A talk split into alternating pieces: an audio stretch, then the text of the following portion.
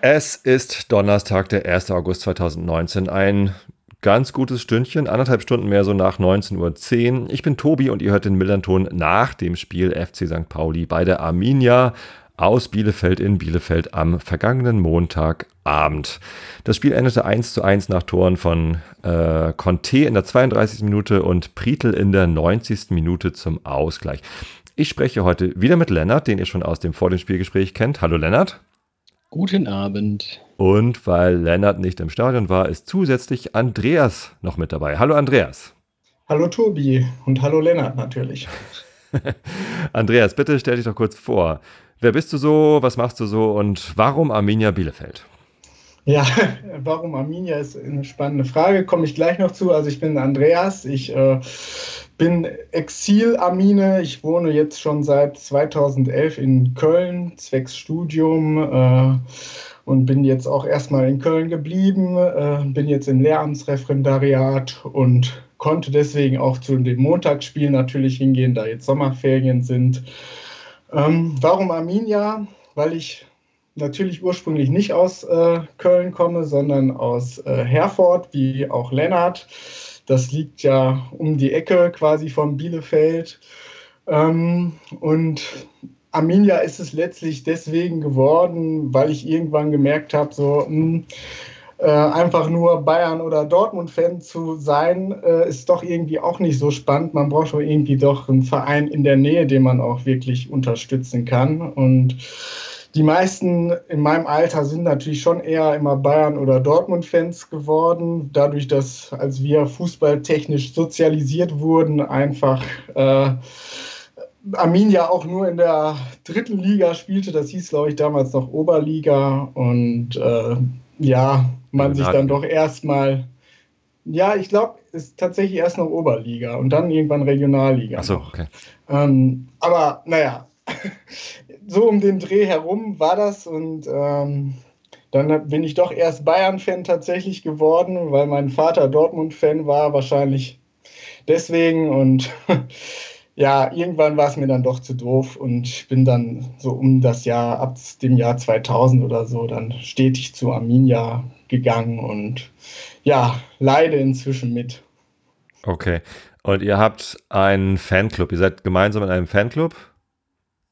Ja, genau, genau so ist das. Blaublüter heißt er, wenn ich das richtig weiß. Ja, stimmt, das haben wir letztes Mal, glaube ich, gar nicht erwähnt. Gar nicht erzählt. Und da, da, seid ihr zusammen äh, mit dem Tim, der in der letzten Saison hier dabei war, ne? Ist das richtig? Ja, genau. Genau, also diese Idee kam ja, das hat ja Lennart ja, glaube ich, ausgeführt damals, als es ist so nach dem Abi sich die Wege so ein bisschen in unterschiedliche Richtungen gingen und man dann doch Arminia weiter unterstützen wollte und dann ist man doch wieder gemeinsam öfters zusammengekommen, um Fußball zu gucken. Das heißt, ihr drei habt, ihr drei habt zusammen Abi gemacht? Nein, wir haben äh, letztlich zusammen Fußball gespielt im so. Verein. Lennart, du hast ja an einer anderen Schule Abi gemacht, mhm. im selben Jahr aber. Ähm, aber ähm, wir kennen uns auch so aus diesen Zeiträumen, wo man dann doch Abi gemacht hat, auf dieselben Abi-Feiern gegangen ist und dann dieselben Leute kannte. Und deswegen äh, hat man dann diesen Fanclub dann gegründet. Verstehe, sehr gut. Als, als Arminia auf dem letzten Platz der dritten Liga stand. Ja, ist das richtig. war dann so. Freunde geworden sind wir aber eigentlich auf den Ascheplätzen der Kreisliga, kann man sagen. Gegeneinander oder miteinander gespielt? ja. Also wir haben das Beides gleiche getragen, jetzt unbedingt miteinander. Also Andi konnte immer ganz gut die Bälle wiederholen, die Tim versprungen sind. Alles klar. Wunderbar. Ja. So kann man es ausdrücken. Das finde ich schön. So, ich habe am Montag die Reise auf mich genommen und habe relativ früh Feierabend machen können. Bin dann äh, mit dem Auto aufgebrochen, habe noch meine Tochter eingesammelt äh, und bin dann nach äh, Bielefeld gefahren. Ich weiß jetzt übrigens, äh, wo dieses, äh, diese Urban Legend, dieses Gerücht, diese, diese Verschwörungstheorie herkommt, dass es Bielefeld nicht gibt. Denn ich bin äh, mit dem Auto und habe mich mit Google Maps leiten lassen. Und irgendwie hat mich Google Maps nicht irgendwie über eine Autobahn und einen großen Zubringer nach Bielefeld geführt, sondern komplett durch die Pampa. Das war irgendwie auf, auf so Treckerspuren und also das war also die, die kleinsten Seitenstraßen, die man sich so vorstellen kann, ähm, bin ich dann irgendwie nach Bielefeld rein gekommen, beziehungsweise ihr hattet mir ja gesagt, park mal bei der Uni und fahr irgendwie zwei, drei Stationen mit der, mit der S-Bahn. Und genau das ja. hatte ich gemacht. Ich habe irgendwie äh, bei Google Maps eingegeben, hier Uni Bielefeld, bring mich da irgendwie hin. Und dann ging es halt irgendwie durch die, durch die Heide da irgendwo. Also es war wirklich sehr. So sieht man mal ein bisschen was von der Natur. Und wenn, wenn, wenn die Studenten, die damals sich dieses, ich glaube, das war so ein Experiment, so ein Verschwörungstheorie-Experiment, ja. äh, wenn die den Weg kannten, dann weiß ich, wie sie auf diese Idee gekommen sind. Also wirklich ganz lustige Anfahrt. Äh, aber das mit der S-Bahn war ganz cool. Ich, ich stand zuerst noch da und wollte ein Ticket kaufen. Da sprach mich ein Bielefelder an und sagte, äh, wenn ihr zum Spiel wollt, dann habt ihr schon eine Karte. Das war total nett von dem weil die Eintrittskarte auch gleichzeitig für die öffentlichen Verkehrsmittel gilt. Da habe ich natürlich vorher nicht drauf geachtet. Und dann war das ja, ganz. Hätte ich dir auch sagen können, Entschuldigung. Ganz easy peasy. Ja, ach, hätte ich auch drauf kommen können. Das ist ja häufig so bei, bei Fußballspielen. Ich weiß gar nicht, wie das bei St. Pauli-Karten ist, ehrlich gesagt. Weil ich sowieso ja, ich immer. Ich wollte gerade fragen, ist das ja, in Hamburg nicht so? ich habe ich hab keine Ahnung. Also, ich habe eh immer so eine Profi-Card für den HVV, also für den öffentlichen Verkehr, äh, damit ich eben auch zur Arbeit fahren kann. Und deswegen gucke ich da gar nicht nach. Ja. Ja. Genau, das ging aber auch ganz gut und die, die S-Bahn war auch nicht so fürchterlich überfüllt. Es war aber auch dann schon kurz vor knapp. Haben wir uns noch kurz gesehen, Andreas? Genau. Hast du ganz lieb auf mich gewartet an dem S-Bahnhof. Wie heißt der Oetker ja. Arena da, Oetker Halle oder so? Dr. Oetker genau. Halle? Das ist ja. so eine Konzerthalle, die da also. direkt um die Ecke ist vom Stadion. Ja. Und man hat die S-Bahn-Station dann nicht nach allem benannt, sondern aus irgendwelchen Gründen dann doch nach, nach der Konzerthalle. Ja. Äh, wie auch immer. Und zwar, genau, ähm, mussten wir dann noch einmal um das Stadion drumherum laufen. Ähm, war auch ganz entspannt. Also man traf so ein paar andere Arminia-Fans, aber irgendwie waren alle entspannt. Man traf auch Polizei. Und in dem Moment, wo ich da längs ging, ich hatte mein äh, T-Shirt an von äh, Turbo St. Pauli mit dem äh, Spruch, den, glaube ich, nur Insider verstehen, dann geh doch auf die Süd, du Arsch. Das ist halt äh, ein, ein legendäres Zitat von einem äh, St. Pauli-Wertekongress, wo es um die Nachbereitung des Derbys ging, wo dann einer, ein Fan von der Gegend gerade irgendwie erzählte, dass halt auch gerne laut singt und ein anderer Typ, der, auf de, der so ein bisschen Krawall machen wollte, der hat ihn dann angeflaut, dann geh doch auf die Süd, du Arsch, so wenn du laut singen willst. Das fanden wir so lustig, dass dann irgendwie T-Shirts gemacht worden sind. Äh, und eine Polizistin guckte mich dann so ein bisschen verstört an, ob des Aufdrucks auf mein T-Shirt, so ein bisschen irritiert. Äh, und in dem Moment fiel mir ein, dass der FC St. Pauli gerade die Polizei in Nordrhein-Westfalen verklagt hat wegen der Vorkommnisse beim letzten Spiel äh, des FC St. Pauli bei euch. Da wurde ja äh, ein großer Teil der Fanschaft des FC St. Pauli gekesselt. Ja, stimmt. Ja, und da hat der Verein die Polizei verklagt, weil das nicht ganz mit rechten Dingen zuging, unserer Meinung nach. Und äh, das fiel mir dann in dem Moment ein. Aber die Polizisten waren alle total entspannt. Also da habe ich anderes erwartet.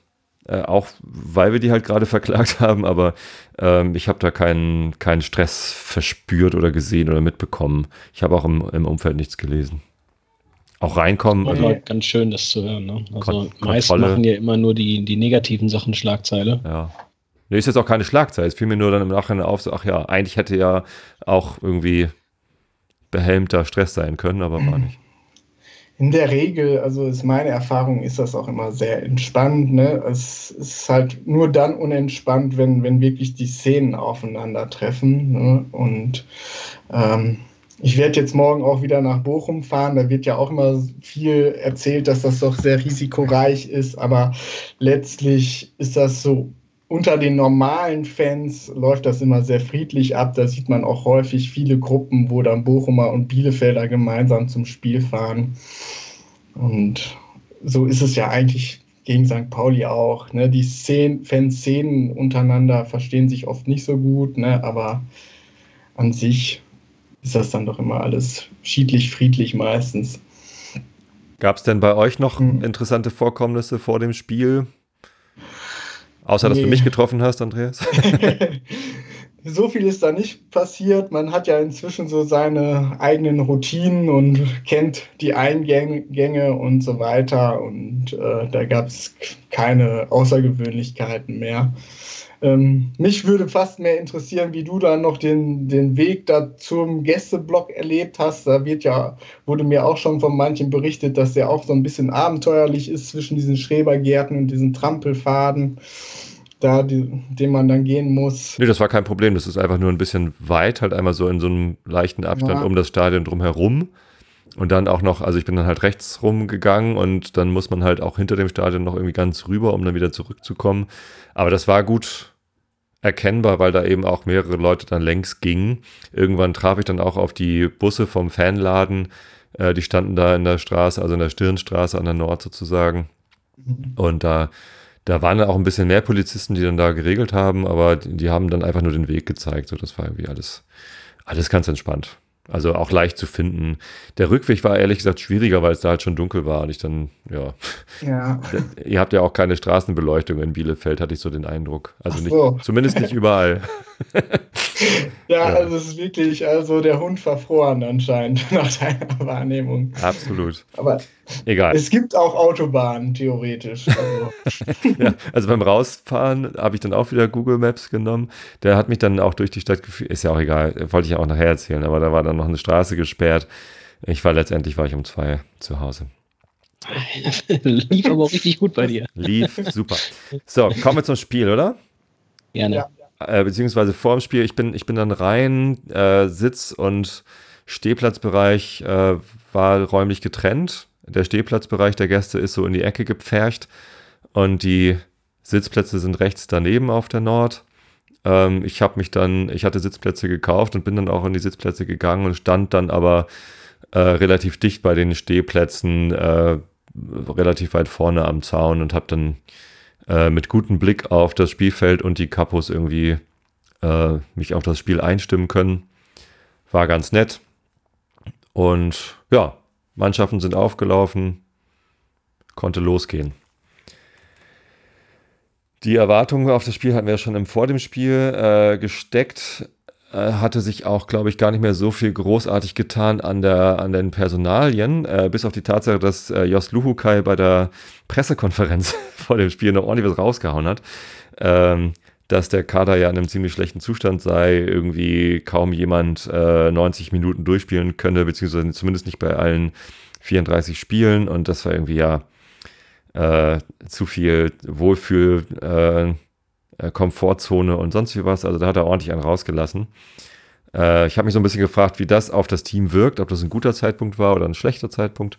Deswegen war ich noch ein bisschen gespannter, als ich sowieso schon war, wie es denn losginge. Äh, die Aufstellung hat mich auch schon überrascht und den Kicker hat sie auch überrascht. Äh, ich hatte auf die Aufstellung im, im, Kicker geguckt. Wie gesagt, ich saß ja die zweieinhalb Stunden vorher im Auto und hatte irgendwie nichts mitbekommen. Habe den Kicker aufgemacht und da stand äh, Hornschuh in der Innenverteidigung und Knoll auf der 6. Und kurz vor dem Spiel sah ich, wie halt äh, live dann im Kicker die beiden getauscht haben. Also irgendwie hatte der Kicker da zuerst eine, eine Fehlinformation und dann ähm, wurde aber klar, hier ist ähm, Knoll in der Innenverteidigung und Hornschuh auf der 6. Ja. Schöne Überraschung, Conte auf der Außenbahn. Ähm, ich war kurz irritiert, weil Conte uns ja gerade verlassen hatte, aber das war nur sein großer Bruder. Sir Lord Conte hatte uns verlassen und Christian Conte ist noch da gewesen. Also irgendwie hatte ich die beiden äh, da gar nicht so richtig auseinandergekriegt. Ähm, habe ich mich aber gefreut, weil ich den irgendwie so als, als relativ schnellen Flügelstürmer so in Erinnerung hatte. Und ich dachte, auch, relativ schnell ist gut. Kann man mal ausprobieren, ob das, ob das funktioniert. Also gegen unsere hüftsteifen Verteidiger sah er dann doch ganz gut aus. So, ne? Allerdings, genau. Mhm. Erste Halbzeit. Mhm. Ähm, am Anfang, mhm. also sah man schon, dass Bielefeld mehr vom Spiel hatte. St. Pauli hat nicht so aggressiv verteidigt, wie Jost das irgendwie in der Vorbereitung irgendwie angekündigt hatte und wie es auch in den letzten Spielen mhm. zu sehen war, äh, sondern doch ein bisschen defensiver tiefer gestanden. Aber die Angriffe von Bielefeld in der ersten Halbzeit waren größtenteils äh, ungefährlich. Wie habt ihr das gesehen? Ja, soll ich mal anfangen? Ja, Lennart, mach du doch mal. Also ich würde ganz gern erstmal noch äh, was zu Herrn Luokai sagen. Ja, sag mal. Ich habe sehr, sehr lange äh, gegrübelt, ob das wirklich eine absolut bewusst eingesetzte Methode war, um jetzt irgendwie noch vielleicht so ein paar Prozente rauszukitzeln, ob man sich bewusst so in die Underdog-Rolle reinschieben möchte oder war, weiß ich nicht. Ähm, das sollen letztendlich auch andere beurteilen. Aber der Zeitpunkt ist in jedem Fall erstmal extrem. Ne? Also Klar, ja. egal in welcher Hinsicht das jetzt ist, so kurz vor dem Saisonstart. Puh, ähm, ich kann nur hoffen, dass er seine Jungs da irgendwie vorgewarnt hat. Also wenn ich Spieler gewesen wäre und mein Trainer hätte das so über mich gesagt oder über äh, meine Mannschaftskollegen und mich gesagt, wo ich mich jetzt ja noch mehrere Wochen da vermutlich bemüht habe, um irgendwie ansatzweise in den vierten Zustand zu kommen, finde ich heikel. Aber gut, okay, das ist nicht mein Bier. Darf ich da auch noch was zu sagen? Also, Natürlich. Lennart, ich habe genau dieselbe Frage habe ich mir gestellt und ich dachte auch so, das wäre bewusst gewesen, um die Mannschaft nochmal gezielt zu kitzeln. Ich habe erst nur so diesen, diese Kicker-Schlagzeile gelesen und habe mir dann tatsächlich mal die Pressekonferenz angeguckt. Und da hatte ich schon den Eindruck, dass er sich einfach so ein bisschen so in Fahrt oder in Rage geredet hat und äh, das dann so nach und nach kam und dass das dann auf einmal nur so seine Art war und dass das doch wahrscheinlich eher nicht so bewusst war von ihm, wie ich es so anfangs geglaubt hatte. Also diese Pressekonferenz ging ja auch erstmal irgendwie eine halbe Stunde oder so und da ist ja die ersten 20 Minuten erstmal nicht so viel passiert. Da war er ja sehr sachlich und hat sich dann erst so ein bisschen so in Fahrt geredet. Das war so mein Eindruck und ja, ich glaube nicht, dass das wirklich so, so taktiert war, wie ich es am Anfang gedacht habe. Ah, das sind doch Profis. Also auch der Herr Lukai ist Profi. Also finde ich schwierig. Ja, kann sein. Aber ich hatte aber den gleichen redet Eindruck. Ich hatte auch den Eindruck, dass er während der Pressekonferenz äh, sich dann irgendwie ähm, dazu entschieden hat. Es ist ihm nicht aus Versehen passiert. Äh, und er wird sicherlich, während er das äh, alles ausgesprochen hat, gewusst haben, was die Medien draus machen. Ähm, aber ich hatte jetzt nicht, er hat ja nicht damit angefangen. Er hat sich nicht hingesetzt und gesagt, so, ich hau jetzt hier auf den, auf den Pott, sondern äh, das kam ja dann wirklich erst nach einer Weile. Äh, hat sich da irgendwie reingesteigert, aber äh, ich glaube schon, dass er sich da bewusst entschieden hat, sich da reinzusteigern. Das war so mein Eindruck. Ja, das, Könnte gut sein, ja. das kann so sein. Ist ja auch egal. So, Äh, aber ich sollte was zum Spiel Jetzt zum sagen. Spiel, eigentlich, genau. Genau. Du, Äh, du, hast, du hast jetzt live am Fernseher geguckt oder hast du Radio gehört oder was hast du gemacht? Nein, nein, nein, nein. Ich habe das schon am Fernseher geguckt. Äh, nachdem ich die Hundeschule erfolgreich bestanden hatte, konnte ich mich danach auf Fußball konzentrieren. Äh, ich habe erstmal verwundert meine Augen gerieben, weil ich festgestellt habe, dass kein Neuzugang in der Startelf stand bei Arminia. Ähm, ich weiß immer nicht so richtig, wie ich damit umgehen soll. Einerseits denke ich, dass der Kader im Großen und Ganzen ja so zusammengeblieben ist. Und dann habe ich eigentlich immer die Hoffnung, dass man dann punktuell Leute holt, die sofort helfen. Ja, das ist dann irgendwie schwierig, wenn von denen so gar keiner spielt. Dass man nicht komplett durchwürfelt, kann ich verstehen. Aber nun gut. Insgesamt, so Anfangsphase fand ich ganz okay. Aber die Probleme auch der letzten Spielzeit von Arminia wurden meines Erachtens nach relativ schnell deutlich. Und zwar, wenn ein Gegner einigermaßen kompakt verteidigt und tief steht, fehlt Arminia viel spielerische Cleverness, um dann irgendwie mal zu versuchen, auch im Angriffsdrittel, vielleicht mal, wie man immer so sagt, ne, schön sagt, mit einem Doppelpass oder sonstigen wirklich Gefahr zu erzeugen. Ähm, das basiert dann irgendwie, zumindest so gefühlt, so sah es auch aus, dann doch viel wieder auf Zufall. Ich weiß nicht, ob das im Stadion irgendwie anders zu sehen war. Nee, also Zufall würde ich jetzt nicht sagen. Also die haben ja am Anfang sehr ja, wohlwollend geduldig gespielt, haben natürlich viele Querpässe gespielt, wollen, haben so ein bisschen so nach der Lücke gesucht und ähm, ja, dann ist es doch dann noch mal das eine oder andere Mal so der, der lange Ball dann geworden, nachdem St. Pauli sich gar nicht hat locken lassen. Das war so mein Eindruck. Und der Punkt ist ja, dass was jetzt Arminia, glaube ich, auch das letzte halbe Jahr ausgemacht hat, ist, dass sie sich schon spielerisch das eine oder andere Mal haben durchspielen lassen können, aber so diese langen Bälle immer noch als Waffe auch haben. Und Ja, das stimmt.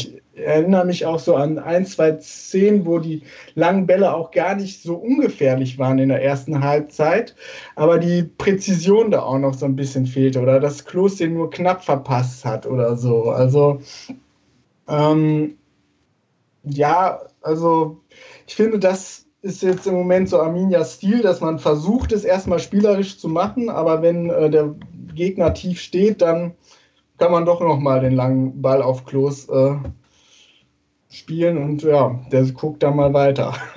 Ja, also um das nochmal klar zu sagen, ne? also ich meine jetzt nicht komplett Zufall, sondern Zufall wirklich nur im, im letzten Drittel, also da, wo es dann tendenziell gefährlich wird. Bis dahin ist das alles wunderbar und ich bin total glücklich, dass man spielerisch versucht. Aber ähm, dass es dann so richtig zwingend wird, äh, das hast du, Tobi, auch schon gesagt, die Angriffe waren dann eher, äh, ja, nicht so wirklich gefährlich, fand ich zumindest. Nö, genau, ja, da hatten wir aber auch einen Himmelmann im Tor stehen. Also wenn dann mal was kam, dann hat er das halt irgendwie äh, ich glaube, einmal musste er mit dem Fuß ran oder so und äh, da diese Querpässe in den 16er rein, die waren halt, ja, nicht, nicht wirklich gefährlich. Ja, ist natürlich immer die andere Seite der Medaille. Ne? Also wenn du halt nicht gut verteidigst, dann klappt das eben auch nicht. Das haben wir schon ganz gut gemacht. Besonders aufgefallen ist mir der, berichtige mich, wenn ich das falsch ausspreche, der A.W. Vor. Mhm. Ja, mir auch. Den fand ich sehr, sehr stark hinten. Das ist auch ein super Spieler. Der ist ja jetzt auch Kapitän geworden. Ähm, das, das passt schon. Der hat, äh, der hat da irgendwie auch das, das Heft in der Hand. Die, die anderen Innenverteidiger, die da irgendwie nominell an seiner Seite stehen. Also Zierreis ist der, der zweite nominelle, Innen, also der Standard-Innenverteidiger, den wir da haben. Ja, der ist halt immer noch verletzt. Dann haben wir den Leo Östigurt äh, geholt, ähm, der sich auch gleich mal verletzt hat. Und dann muss halt der Knoll, der in der letzten Saison im Wesentlichen die Sechs gespielt hat, der muss dann irgendwie in die Innenverteidigung. Ja, der hat aber auch ein gutes Spiel gemacht, fand ja. ich. Also auch, aber Avevor war schon herausragend in dem Spiel. Aber das mit dem letzten Drittel ist mir auch aufgefallen. Und ähm, aber das ist ja bei in der zweiten Liga häufig das Problem bei vielen Mannschaften. Und äh, mir ist das ja auch nochmal aufgefallen. Ich weiß nicht, was mich geritten hat, äh, hat aber ich habe letzten, weiß nicht, ob es Samstag oder Sonntag war, habe ich auf jeden Fall den HSV geguckt, die letzte halbe Stunde. war ein ähnliches Spiel. Die haben 1-0 hinten gelegen und äh, haben versucht, haben auch vernünftig gespielt oder haben, wollten das auch spielerisch lösen, aber im letzten Drittel war das auch eine Vollkatastrophe. Da sind die auch nicht durchgekommen und da dachte ich so, um, ist jetzt auch ein bisschen ideenarm. Und naja, wenn Arminia die gleichen Probleme hat wie der HSV, dafür darf man jetzt auch nicht so meckern. Dafür habt ihr ja die Fanfreundschaft.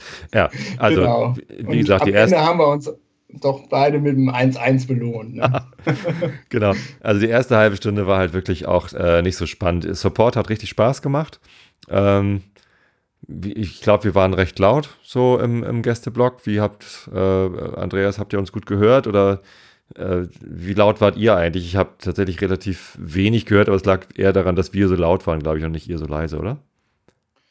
Ähm, ich fand die Stimmung doch eigentlich auch ganz gut. Also ich hatte den Eindruck, dass es schon mal auf den Sitzplätzen besser war. Vielleicht, weil Lennart gefehlt hat. Ja, wahrscheinlich. wo, wo, wo, warst du eigentlich im Stadion? Ich war auf der Südtribüne, also quasi direkt gegenüber, gegenüber von dir ähm, im Block 2. Das ist ja von dir gesehen links oben auf der Südtribüne, ah, okay. also auf dem Oberrang gewesen. Ähm, genau, aber dann nicht so zentral, sondern von dir so ein bisschen links, also mehr Richtung Gästeblock, so unter der Anzeigetafel, so direkt okay. eher. Das, ähm, das, heißt, in der 32. Minute hast du dann einen unserer wenigen Konter auf dich zurollen sehen. Genau. Ne? Äh, Mats Mölle-Dali äh, holt sich den Ball, ich glaube, von, von Becker. Becker spielt auf Dali. Ähm, der äh, macht gar nicht so viel da im Mittelfeld und äh, schießt, äh, schießt dann Steilpass auf Conte. Und ich sah ihn halt nur von mir weglaufen. Ich sah, dass mhm. es irgendwie eine, eine, gute Chance wird. Und dann in der Entfernung sehe ich, wie er da noch irgendwie was, was macht. Und dann wusste ich aber, jetzt, jetzt geht er auf jeden Fall rein und war dann auch drin und, und große Freude. Aber die sind dann ja direkt auf dich zugerannt. Wie sah das von deiner Seite aus aus? Ja, ich dachte auch nur so, oh Gott, die haben ganz schön Tempo aufgenommen und dann habe ich gesehen, dass unsere Verteidiger noch nicht so das Tempo hatten und äh, merkte dann auch so, okay, jetzt läuft der Salga auch noch irgendwie ganz komisch. Der ist so komisch zur Seite gelaufen, sieht man, glaube ich, auch noch im, im Fernsehen. Und dann hat er sich dann auch ziemlich ziemlich einfach so austanzen lassen ne, mit einer Körpertäuschung. Also ist da gar nicht draufgegangen und das ja, war dann schon ein bisschen ernüchternd dann. Ne? Und ja, also es ging recht schnell, aber es sah jetzt auch nicht so aus, als hätte man das jetzt nun gar nicht verteidigen können. Ich habe ja. hinterher im Fernsehen dann gesehen, also FD St. Pauli TV, ähm, da sah man das, das halt von der Seite.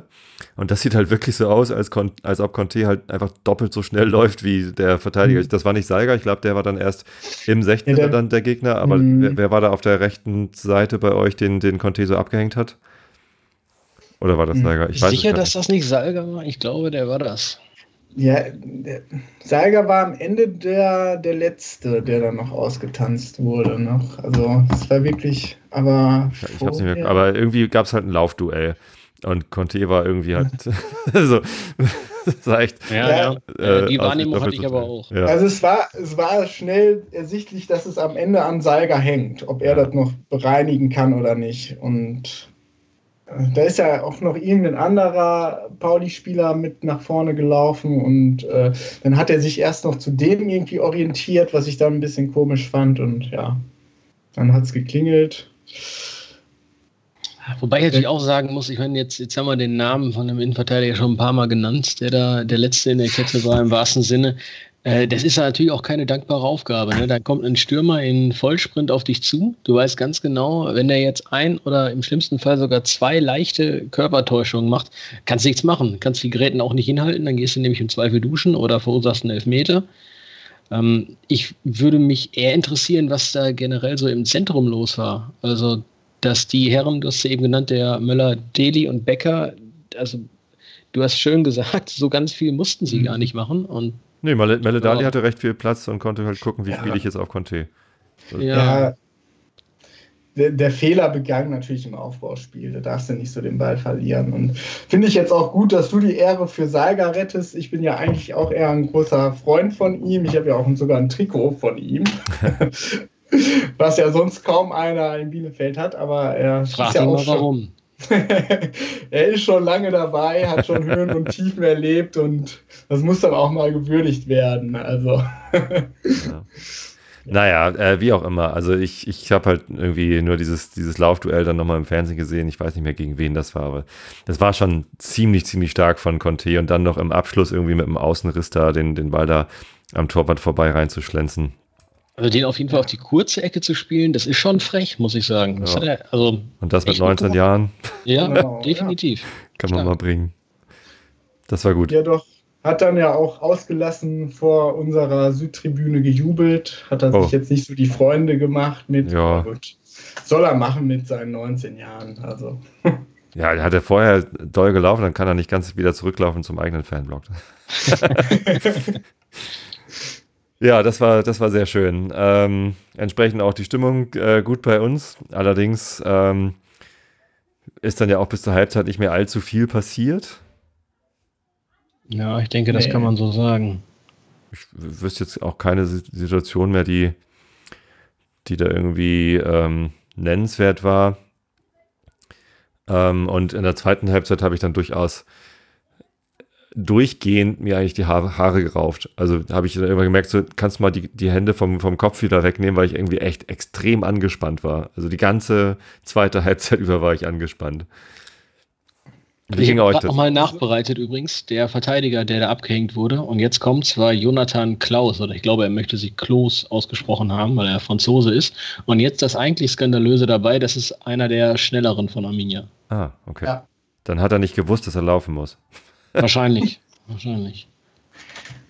Scheinbar. Okay. Ja, also zweite, Halbzeit, Halbzeit war, war ich auch angespannt, weil ich auch gemerkt habe, okay, Arminia ist am Drücker, ist die bessere Mannschaft und irgendwie will aber dieses Ding da jetzt nicht rein. Also sind ja mit sehr viel Druck aus der Kabine gekommen und hatten dann ja den Lattenschuss und. In der 48. Ne, von, von Jabo.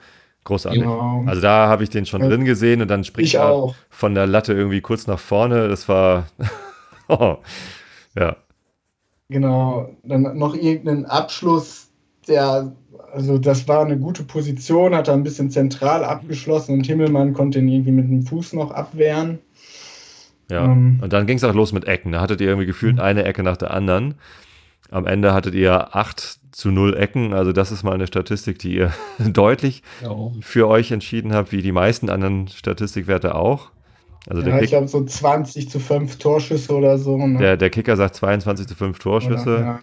Ich weiß nicht, ob es wirklich 22 waren, die man zählen muss, aber also gefühlt waren es 50. Da sind die beim Warmmachen aber mit dabei. Wahrscheinlich. Ähm, gespielte Pässe, angekommene Pässe, da, da seid ihr alle irgendwie komplett vorne. Laufleistung haben wir irgendwie 150 Meter mehr als, als ihr. Ähm, und dann haben wir eine Statistik noch. Ich gucke gerade mal, hier Zweikampfquote. Nee, wart ihr auch besser als wir. Naja, also äh, deutlich. Und, und das war halt vor allem in der zweiten Halbzeit war das halt so überdeutlich, dass äh, das Bielefeld uns komplett überlegen war. Ja, wobei ich so in der, weiß ich nicht, 65. oder so dann doch gemerkt habe, okay, jetzt lässt der Druck nach, jetzt haben wir auch nicht das Tor gemacht, St. Pauli kann sich so ein bisschen freischwimmen. Und ja. Ich habe eigentlich erwartet, dass äh, der, ich habe den Namen schon wieder vergessen, Conte oder sonst wer da noch, noch einmal fix durchläuft. Das ist eigentlich auch so der Klassiker, ne? Du baust Druck auf, hast dann noch einen Lattentreffer und irgendwie will es nicht klappen, hast eine Ecke, noch eine Ecke und danach noch eine Ecke und dann rennst du nochmal in so einen dusseligen Konter und verlierst am Ende 2-0.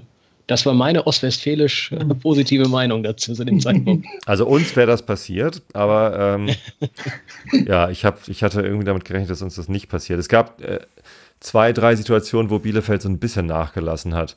Es war irgendwie, äh, also zehn Minuten der, der, die ersten zehn Minuten der zweiten Halbzeit war halt massiv Druck. Dann äh, gab es irgendwie eine gelbe Karte gegen euch, gegen Bernd, glaube ich. Mhm. Einer der beiden Innenverteidiger. Ja. Ähm, ja. Und ähm, dann war so ein bisschen kurz irgendwie äh, Zeit für uns zum Durchatmen. Aber dann kam ja noch in der 72. Minute eine wichtige Szene, nämlich der, das Handspiel von Bubala. Und das war mein erster Videobeweis im Stadion. Ja, und meiner auch. Ja, war ja. scheiße, oder? Ich, ja, total. Also es killt ja sowas von die Emotionen und das Spiel. Also, ja. Also, ich hatte vorher schon keine hohe Meinung. Nach dem Stadionerlebnis ist sie noch geringer geworden.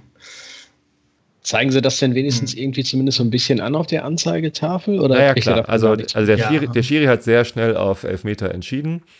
Und ich, also es war halt auf der anderen Seite, ich konnte es nicht erkennen, ob da irgendwie ein Handspiel war oder nicht. Ich habe es echt nicht sehen können.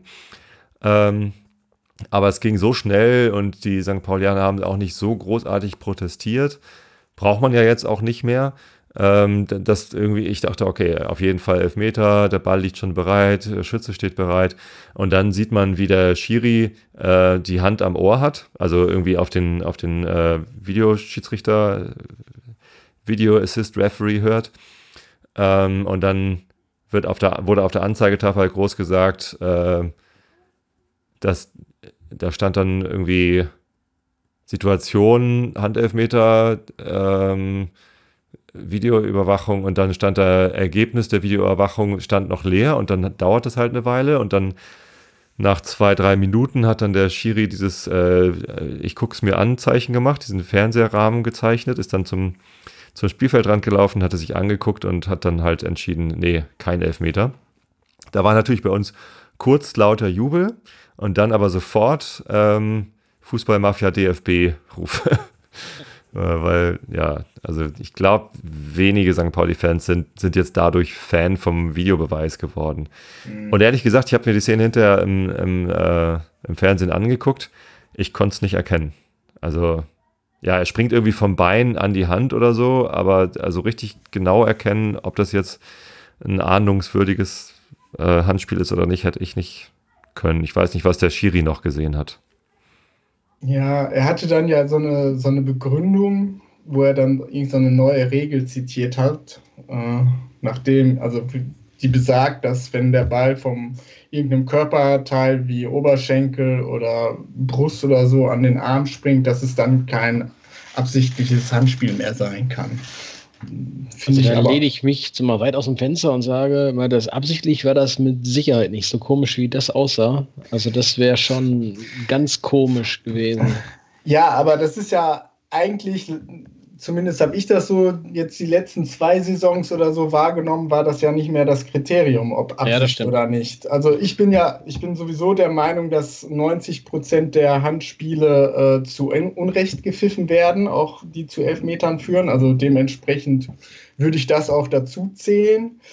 Aber ähm, nach den letzten zwei Jahren, was für Handspiele in der Bundesliga gepfiffen wurden, nach Einsatz des Videoassistenten, würde ich auch sagen, also wahrscheinlich wäre letzte Saison noch, hätte sich der Videoassistent eingeschaltet, hätte der Schiri nicht erst gepfiffen und dann hätte es vielleicht noch den Elfmeter gegeben. Ne? Ja, das mag sein, ja. Das, das ist ja das, das Kuriose, weil, also, ja. Also ohne die Hand kann er den Ball da niemals kontrollieren. Ne? Das ist schon eine ja. ganz klare Sache. Wenn er die Hand da weglassen würde oder nicht am Ball gewesen wäre, vielleicht wäre er da durchgerutscht. Ich meine, da stand noch ein äh, Amine dahinter. Äh, aber hätte, wenn und aber. Ne? Diese leidige Handdiskussion, die wird uns noch nicht nur diese Saison begleiten. Naja, weiß ja. ich, ich, denke, man, man kann ihn durchaus geben.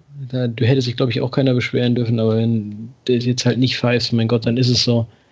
Mir war sowieso klar, dass sie den verschießen. Also, Mir war klar, dass Himmelmann hält. Ja, ja, ja ja das Gleiche. ich war komischerweise einer der wenigen, der so noch gesagt hat: Ja, Moment, erstmal abwarten. Und dann hieß es so von meinen Nachbarn so: Ja, ja, wir wissen ja gar nicht, ob der den reinschießt. Und ich so: Nee, erstmal wissen wir auch nicht, ob er den gibt. Ne? Und ja. dann haben die das erst so ein bisschen realisiert: Okay, der packt sich da ans Ohr. Also, das hat ja erst schon noch so ein bisschen gedauert und ja, als er dann zum, zum, zu seinem Fernseher da gelaufen ist, da dachte ich dann auch, den wird er denn jetzt auch zurücknehmen, weil sonst hätte es ja gar keinen Sinn ergeben. Also. Ja. Und ähm, also ich hatte den Eindruck, dass die Bielefelder Mannschaft danach eine Weile gebraucht hat, um sich zu fangen. Das war wohl ein ganz schöner Downer. Und das ist natürlich mhm. ein, ein, Impact aufs Spiel, nicht nur auf die Emotionen der Zuschauer, sondern auch auf die Emotionen der, der Spieler. Äh, wie lange hat das bei euch im Fanblog gedauert, bis, bis ihr euch wieder erholt habt von dem Schock, dass es jetzt doch keine Elfmeter gab? Also, ja, es wird dann ja viel so ein bisschen skandiert. Viele nehmen das dann auch erstmal so ein bisschen resigniert hin. Ähm, ja, so genau kann ich mich nicht daran erinnern, aber ich glaube, der Fanblock hat es dann doch ganz gut angenommen und hat dann schon nochmal versucht, die Mannschaft danach wieder nach vorne zu pushen. Also für mich hat es schon so eine Dynamik rausgenommen.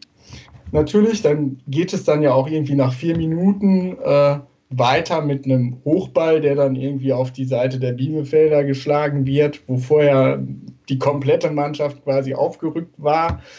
Äh, und klar, das ist erstmal so ein, so ein Killer, aber ich glaube, die Mannschaft hat das für sich trotzdem nochmal als Zeichen gesehen, äh, hier geht noch was, weil vorher ging auch nicht so viel, so unmittelbar vor der Szene. Und so die letzten zehn Minuten im Spiel haben die sich dann ja wirklich nochmal, glaube ich, schon irgendwie zusammengerauft und haben gesagt, so jetzt investieren wir nochmal alles. Und ich glaube, die haben auch gemerkt, dass Pauli so ein bisschen platter wurde. Ja. Ja, ja, also ihr habt einen massiven Aufwand getrieben in der zweiten Halbzeit. Äh, wir entsprechend auch in der Verteidigung. Also das hat man auch gesehen, dass die ja nicht ins Schwimmen gekommen sind, aber es war halt doch irgendwie ja ein sichtlich anstrengendes Spiel. Ja. Ja, ja, doch, das fand ich auch im Stadion. Also man ist dann schon mitgegangen und dachte sich auch dann halt bis zur 90. Minute, boah, wenn die jetzt nicht noch ein Tor machen, das wäre wieder so unnötig und unverdient, diese Niederlage. Nur wegen einem so einem Konter. Und deswegen äh, war man dann doch irgendwie doch sehr erleichtert, dass das dann doch noch geklappt hat.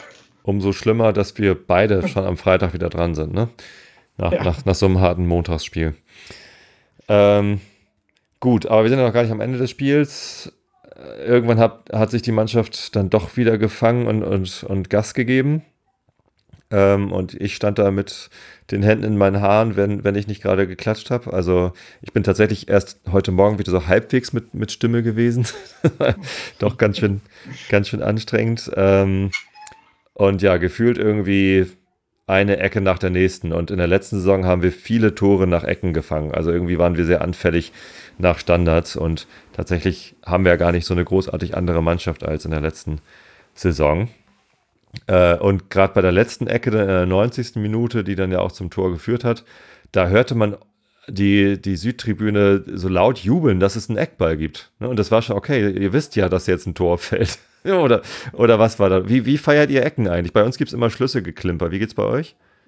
Ja, die wird einfach, äh, ja, da wird einfach angepeitscht. Alle brüllen, glaube ich, irgendwie was. Jetzt kommt nochmal und dann wird halt eingeklatscht letztlich. Also, das und ja, ich habe das auch in Erinnerung. Also nach Ecken, also gerade Ecken, die dann natürlich auf, auf unsere Seite gespielt werden, die werden dann natürlich nochmal forcierter angegangen, als äh, die auf, wenn die auf der anderen Seite sind. Und äh, da war schon noch, also es, unter den Zuschauern war es nie so die Haltung da, nee, hier geht heute nichts mehr, sondern wir müssen da jetzt versuchen, schon noch äh, das durchzukriegen, dass sie da irgendeinen da noch durch reindrücken. Ne? Das schon. Ja. Und ja, und die Ecken kamen teilweise, waren die auch alle nicht so schlecht. Also habe ich auch schon schlechtere von uns mal gesehen. Ja, die meisten ja. Ecken waren ja in der zweiten Halbzeit. Ähm, in der ersten Halbzeit gab es, glaube ich, nur eine oder zwei vielleicht, ich weiß es nicht mehr. Mhm. Äh, auf unserer Seite. Eine. Und ähm, die, die war ganz okay geschlagen, glaube ich, aber dann auch gut geklärt und ähm, wie die Ecken auf eurer Seite geschlagen worden sind, also ehrlich gesagt, von uns aus konnte man das nicht so gut sehen. Also ich war mir sicher, dass solange der Protagonist, der letztendlich auch die Ecke zum 1-1 geschlagen hat, solange er die Ecken schlägt, wird Arminia kein Tor nach Ecke erzielen. Und so ist es dann ja auch gekommen. Das war der Herr Klaus Kloß, der ähm, ähm, der so langsam gegen Herrn ähm, Conte gelaufen ist, übrigens. Möglich, ja. ja, aber die kamen tatsächlich sehr gut, muss ich sagen. Die sagen ja genau auch äh, dahin, man sagt ja immer so als Laie, ne, wenn sie vom Tor wegkommen, so zwischen 11 Meter Punkt und 5,50 Meter, kamen sie auch ganz gut runter. Und dann ist es letztendlich, weiß ich nicht, auch immer ein bisschen Glück, ne? Da sind dann acht Leute aus jeder Mannschaft und ob du den dann immer so genau timen kannst, dass der jetzt dann 20 Zentimeter vorher oder später runterkommt. Ja, aber wenn man achtmal probieren kann, mhm. dann hat man halt auch ja. immer Glück. ja, klar. Früher sagte man drei Ecken, ein Tor, äh, jetzt hat es halt acht gedauert. Ja. Na gut. Ähm, ja. Und danach hätte es ja durchaus für, für beide Mannschaften irgendwie noch die Möglichkeit gegeben, nochmal Gas zu geben und einen Siegtreffer zu versuchen, aber ähm, hat nicht mehr so richtig geklappt, ne? Ja, es gab da ja schon noch die Situation, also Arminia hat ja schon noch eine sehr gute Freistoßposition. Oh ja, stimmt, ähm, Freistoß, genau. Die ähm, ja leider kläglich vergeben wurde von Suk Suuku heißt er, so wird er, glaube ich, mhm. ausgesprochen, der sonst ein sehr gutes Spiel gemacht hat, also einen guten Einstand abgegeben hat, so hat viel Dynamik nochmal reingebracht und Körperlichkeit, fand ich echt gut. Äh, Freistoß, Freistöße würde ich jetzt erstmal andere schießen lassen. 94. Aber, Minute, ne? Also wirklich so fast letzte Aktion. Ja. Genau. Aber da war schon noch mal so ein Punkt, so, wo alle dachten, so, ah, das wäre es jetzt, wenn wir jetzt noch einen reinhauen. Das wäre schon ja. cool. Aber, ja, aber das wäre auch ein bisschen zu viel des Guten. Ja, natürlich. Findet ihr? Also aus, aus meiner Sicht, ich habe die ganze zweite Halbzeit über gedacht, so wenn wir das jetzt nach Hause tragen, dann ist das echt ein bisschen sehr glücklich und extrem unglücklich für euch. Und ich habe dann bei dem Ausgleich äh, natürlich war ich enttäuscht, ne? wenn man in der 90. Minute einen Ausgleich kassiert, ist man enttäuscht, aber habe dann auch gleich gedacht, so ja, ist halt verdient. So und als dann noch der Freistoß kam, dachte ich, okay, wäre ein bisschen dicke, aber selbst das wäre verdient gewesen, wenn ihr das gewonnen hättet, weil ihr eben in der zweiten Halbzeit so deutlich überlegen gewesen seid. Ja, das, das sehe ich ein bisschen anders. Also natürlich von Spielanteilen her und so, klar. Und auch wenn das Arminia letztendlich 2-1 gewinnt, kann sich, glaube ich, auch keiner äh, von euch beschweren, da bin ich ganz bei dir. Nee. Aber wenn ich solche Überlegenheit habe, die ich zumindest in der zweiten Halbzeit dann schon wirklich sehr, sehr stark hatte und ich dann die Tore halt nicht mache, weiß ich nicht, dann, ob das dann so unverdient ist, wenn man nicht gewinnt. Also, hm. Ja, man hätte vielleicht auch einfach noch mehr hundertprozentige Chancen am Ende haben müssen. Ne? ja, genau, genau. Das ist Herausspielen der klaren Chancen. Das hatte ich ja anfangs schon gesagt. Mhm. Da drückt der Schuh einfach noch ein bisschen. Oder St. Pauli hat es halt, ich sage jetzt mal, im letzten Viertel noch einigermaßen verteidigt. Kann man natürlich auch so argumentieren. Ja. Sehe ich ähnlich. Gut. Ja. Was, äh, was bleibt noch zum Spiel zu sagen? Abpfiff bei uns tatsächlich natürlich die Enttäuschung für den späten Ausgleich, aber auch irgendwie Erleichterung, dass dann der, dass, dass ihr nicht noch gewonnen habt. Und irgendwie sind wir relativ entspannt dann abgezogen. Wie, wie, wie also ich glaube, von den, von den Arminia-Fans, die uns dann den ganzen Weg zurück zur S-Bahn entgegengekommen sind, da war eher so Freude, dass ihr halt noch den Ausgleich gemacht habt. Wie ja, war es bei dir, Andreas? Ja, ich war dann auch mehr erleichtert und zufrieden, dass das jetzt nicht der Auftakt in die Hose gegangen ist und dass man jetzt schon direkt so einen richtig dollen Druck hat dann in Bochum. Und ähm, klar, ich glaube, ja, so, so ein bisschen ärgert man sich schon, so dass, also es wäre schon mehr drin gewesen, denkt man sich so.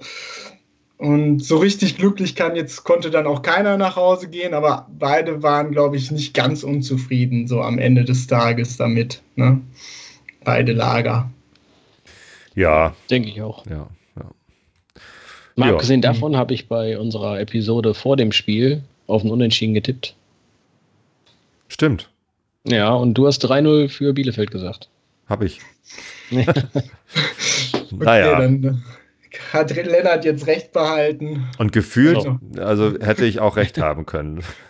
Ja, weil, weil ja, ihr so ich hätte mich wollt. nicht beschwert, das wäre auch okay gewesen, so ist das ja nicht. Ja. Naja. Okay, äh, wer noch mehr Informationen zum äh, Spielverlauf aus taktischer Analyse haben möchte, dem kann ich nochmal einen Blogpost ans Herz legen, den äh, der Tim für den Millanton geschrieben hat. Äh, findet ihr auf millanton.de. Ich werde es auch zu dieser Episode verlinken, aber äh, so viele Artikel erscheinen da auch nicht. Einfach ein bisschen nach unten scrollen, da steht dann Bielefeld Away heißt der Artikel. Da könnt ihr lesen, wie, wie Tim, der nämlich auch im Stadion gewesen ist, ähm, das Spiel gesehen hat. Und da ist auch ein kleines äh, Video verlinkt, der das, das zeigt dann nochmal, wie schnell Conte gelaufen ist. genau, so viel zum Spiel, oder? Und nach dem Spiel habe ich auch schon gesagt, ich bin dann irgendwie nochmal um das Stadion rum, habe mich im, im Dunkeln einmal eine Abzweigung fast verpasst. Aber ja, ich habe mich auch, obwohl es so dunkel war, nicht besonders unwohl gefühlt. Irgendwie schienen mir die Bielefelder alle entspannt genug zu sein. Auch in der S-Bahn. Ich habe in der S-Bahn noch versucht, äh, Ewald Lien-Fangesänge anzustimmen mit, mit den Bielefeldern zusammen. Ist mir nicht gelungen. Weiß auch nicht. Nee. Nee. Ja, sein letzter Auftritt war dann ja auch nicht ganz so erfolgreich. Nein. Ja. Genau, wir haben ja schon viele, viele Verbindungen. Auch Matze Hein hat ja auch bei mhm. euch gute. Ja, den habe ich auch ein paar Mal gesehen. Also im, im Fernsehen. Der hat die Ein- und Auswechslung der immer so ein bisschen begleitet, ne? Ja. Kann das sein? Ich meine, das Gesicht dort erkannt zu haben. Naja, der ist halt mit da. Ja. Ja, Matze Hein, das äh, tut ja den meisten Arminia-Fans in der Seele weh, dass er nicht doch bei uns irgendwie im Verein noch irgendeine Rolle ja. spielt, weil das schon auch eine Art Legende war damals. Ne? Ja, das stimmt. Vor, vor 15 Jahren. Also. Ich, ich finde ihn auch ein total super Typen und ich habe irgendwie festgestellt, äh, dass er in der letzten Saison gar keinen Trikotpaten hatte. Wir haben so eine Trikotpaten äh, Sponsoring-Möglichkeit äh, für Fans und dann habe ich gleich mal die mhm. Gelegenheit ergriffen und bin jetzt Matze Hein Trikotpate für diese Saison. Und ah. was genau bedeutet das? Ich kriege ein Trikot. Also es, es, kostet, es, kostet, eine Stange Geld und dann, dann naja, das, es gibt ein Treffen, ein Shake Hands und dann ein Trikot und ein Foto ein gemeinsames. Das wird dann irgendwie auf die Webseite gepackt. Äh, ich ich glaube, er schreibt mir noch eine Weihnachtskarte. so, und dann ist, dann ist gut. Ja, nee, also es ist halt, ist halt Geld einsammeln für den Verein und mache ich, mach ich gern.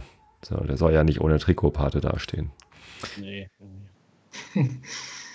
genau. Ähm, habt ihr noch was, was ihr unseren Hörern hier mitteilen wollt? Wir haben ja tausende von Hörern. Ja, mindestens. Hm? Ähm, nein, wir bringen erstmal so nichts mehr äh, unseren Nägeln. Nee, mir jetzt auch nicht. Oh, warte, ich habe noch vergessen, wir könnten noch kurz einen Ausblick machen. Ich habe schon gesagt, wir sind beide am äh, nächsten Freitag dran. Wir spielen zu Hause gegen äh, Fürth, glaube ich. Wer mhm. kommt denn eigentlich? Irgendwer kommt. Ja, ist auch egal. Hauen, ich glaub, wir weg. Sogar 2030 spielt ihr sogar, ne? Das ja. Im Ernst? Ja, ihr habt mehr Glück. ah, genau. Ihr spielt 1830 oder was? Mhm. In, wo spielt ihr? Bochum. In Bochum, ja. Alles klar. War mal sowas ich, wie ein Derby. Also es ist ja tatsächlich das einzige NRW-Duell diese Saison. Äh, ist für mich ein bisschen schade, dass so viele Vereine, Düsseldorf nicht mehr da, Köln nicht mehr da, Duisburg nicht mehr da. Ähm, deswegen fühle ich mich dazu auch verpflichtet, dann da auch hinzufahren, weil es halt nicht ganz so weit ist. Ähm, ja, ich bin gespannt. Bochum ist ein bisschen mehr unter Druck jetzt, weil die verloren haben. Mhm. Wird auch kein Zuckerschlecken, glaube ich. Ja. ja, führt halt aber auch verloren. Ne? Die kommen sicherlich auch mit motivierten Stutzen. Ja, auf jeden Fall. Aber Flutlichtspiel bei Dom am Millantor ist immer eine gute Chance für uns, da Punkte zu holen. Genau. Äh, und dann ist schon das Pokalwochenende. Ja. Wo geht's für euch hin? Victoria Berlin. Ach. Richtig. Das ist genau. doch nett. Das ist doch eine schöne Auswärtsfahrt, oder? Das ist schön, doch. Fahrt ihr hin? Ich glaube, ich fahre nicht hin. Also ich kann da nicht. Nee, nee, nee. nee. Genau, wir müssen Aber ich glaube, es wird gut angenommen, denke ich. Ja, Berlin ist. Es gibt ja auch eine Arminia-Fan oder Arminia-Fanclubs in Berlin, also die freuen sich dann auch immer. Da gibt es dann ja auch gar nicht so viele Auswärtskarten, ähm, nee. weil das Stadion ja, spielen, groß sein wird. Die spielen da in diesem, vom, vom BFC Dynamo in diesem Stadion, in Jahn-Stadion oder so, meine ich. Also es ist schon nicht ganz so klein, also da wird es schon genug geben. Also da passen ja schon 15.000 oder so rein. Aber so viel kommen dann doch nicht aus Bielefeld. Ich würde mich sehr wundern. genau, wir müssen am Sonntag nach Lübeck. Ähm, und ja, das ist natürlich unangenehm. Haben wir schon, schon mal verloren. Ähm, entsprechend haben wir da was gut zu machen. Mal gucken. Aber ich ja, glaub, der so vom Namen her klingt das wirklich auch so, als könnte man da, ich, ich würde es euch nicht wünschen, aber so auch so ein kleines Fehltrittchen mal machen. Ein kleines Fehl, ich, wann haben wir denn mal nicht ein kleines Fehltrittchen am Anfang der, der Pokalsaison gemacht? Also klar, wir hatten unsere Pokalserie mit den ganzen B-Gegnern, das ist aber auch schon irgendwie über zehn Jahre her, das ist irgendwie 13 mhm. Jahre her oder so, dass wir ins Halbfinale gekommen sind gegen die Bayern. Mit dem legendären Spiel gegen Bremen auf Eis und äh, das, das, das beste Spiel, das je am Millantor gespielt worden sei, äh, gegen die Hertha. Äh, ich war leider nicht da, ich bereue es immer noch, aber naja. Ähm, und ansonsten scheiden wir immer in der ersten oder zweiten Runde aus. So, und das, das ist eingeplant, das ist eingepreist. Und mir ist es auch wirklich wichtiger in der Liga, äh, erstmal ein paar Punkte zu sammeln. Also lieber. Ja, aber dann lässt du einfach beide die erste Runde gewinnen und dann zweiten gegeneinander spielen. das, das wäre schön. Schon mal einer raus. Alles klar, genau. Ähm, wir sehen uns aber auf jeden Fall wieder und zwar zum Auftakt der Rückrunde. Ähm, mhm. Kommt einer von euch zum Spiel nach Hamburg? Ich versuche es einzurichten. Äh, noch steht der Termin ja nicht. Nee, stimmt. Man weiß noch nicht, welcher Wochentag. Aber genau. Ja. Montags wird schwierig, freitags ist auch immer schwierig für mich. Also, ja. Ja, könnte sein, äh, wahrscheinlich aber auch eher nicht. Ich habe ja schon mal angedeutet, ich bin auch nicht so der Auswärtsfahrer. Na gut, aber wenn ihr kommt, dann meldet euch, treffen uns auf ein Bierchen oder äh, machen auch das vor dem Spiel, nach dem Spiel. Machen das können wir. wir ja so oder so machen. Alles klar. Super, dann danke ich euch für ähm, Lennart die beiden Episoden und Andreas diese eine. Herzlichen Dank. Gerne. Gerne und äh, euch äh, eine, einen weiteren guten äh, Saisonauftakt und wir hören uns. Ja, nochmal vielen Dank, dass ich äh, mitmachen durfte. Ja, danke auch meinerseits. Und danke an die Zuhörer für die Aufmerksamkeit.